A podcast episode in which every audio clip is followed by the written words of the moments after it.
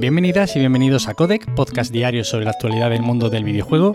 Yo soy Nacho Cerrato y la idea aquí es comentar brevemente lo que se cuece a diario en la industria del videojuego en capítulos muy cortitos. Así que si quieres estar al tanto y tienes poco tiempo, te invito a que te quedes por aquí.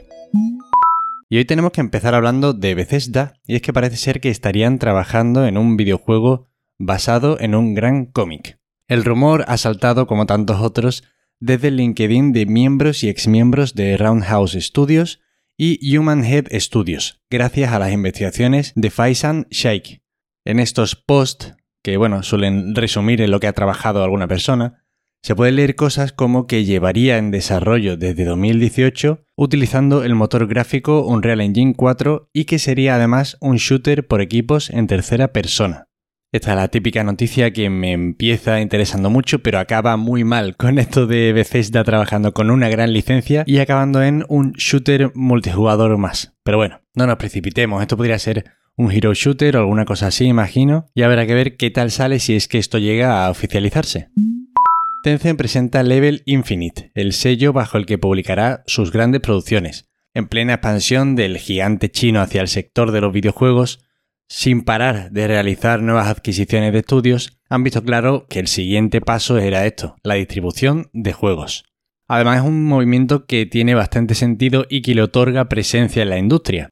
Ya no les basta con ir invirtiendo desde una posición secundaria, desde las sombras, metiendo huevos en un montonazo de cestas, sino que ahora quieren participar activamente y publicar bajo un nombre propio. Títulos como Arena of Valor o Don't Starve New Home serán publicados bajo este nombre y además de estos desarrollos propios, también van a publicar desarrollos de terceros como puede ser Warhammer Vermintide 2, Warhammer 40.000 Dark Tide, El Vampiro la Mascarada Bloodhunt y otros tantos.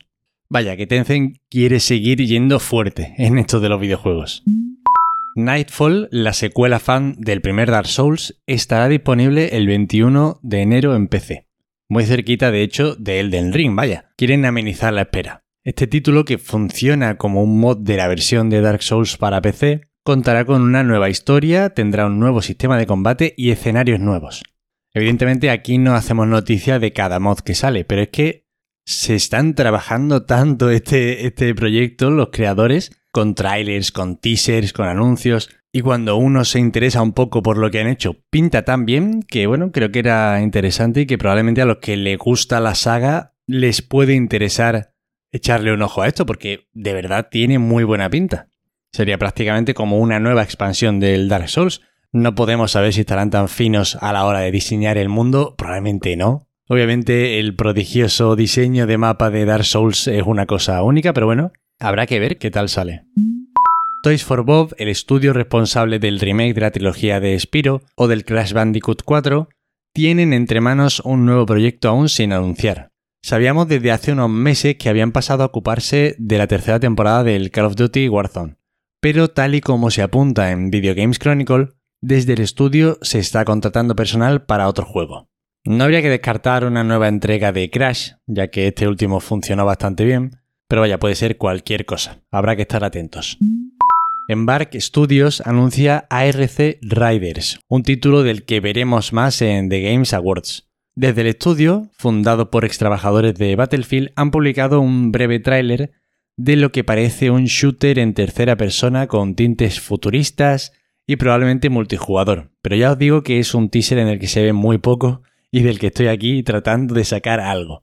En cualquier caso, veremos más en muy pocos días.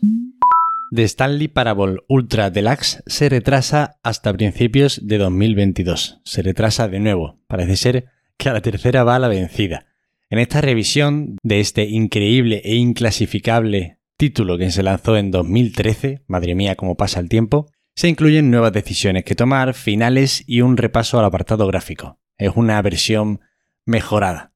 Me resisto a deciros que vayáis ya a probar The Stanley Parable si no lo habéis hecho, Además, siempre está ya súper barato.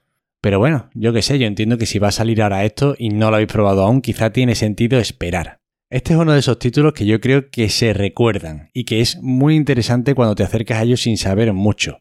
Puede incluso que el haber pasado tanto tiempo desde su lanzamiento y el que ya no forme parte de la conversación ayude a que el que no lo ha descubierto lo descubre ahora, porque de verdad que es una experiencia muy interesante y muy curiosa. Es uno de esos juegos que juegan contigo. Y no digo más, porque de verdad que creo que es una experiencia que merece ser jugada sabiendo lo menos posible. Y esas son todas las noticias de hoy. Espero que os hayan resultado entretenidas. Está ahora mismo como eso que pasa antes de que venga un tsunami, de que las aguas se calman y se van retrayendo poquito a poco. Ya sé que estoy siendo un poco pesado, pero es que verdaderamente confío en The Games Awards este año y me da a mí que va a ser un evento muy gordo y de anuncios muy gordos, porque de verdad que la actualidad se está parando antes de este evento.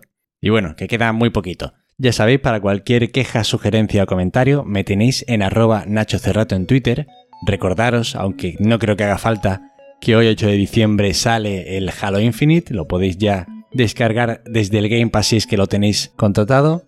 Y además, qué alegría que parece que ha salido bien, por fin 343 Industries está acertando, menos mal. Y nada, muchas gracias por escucharme, por estar al otro lado, muchísimas gracias de verdad.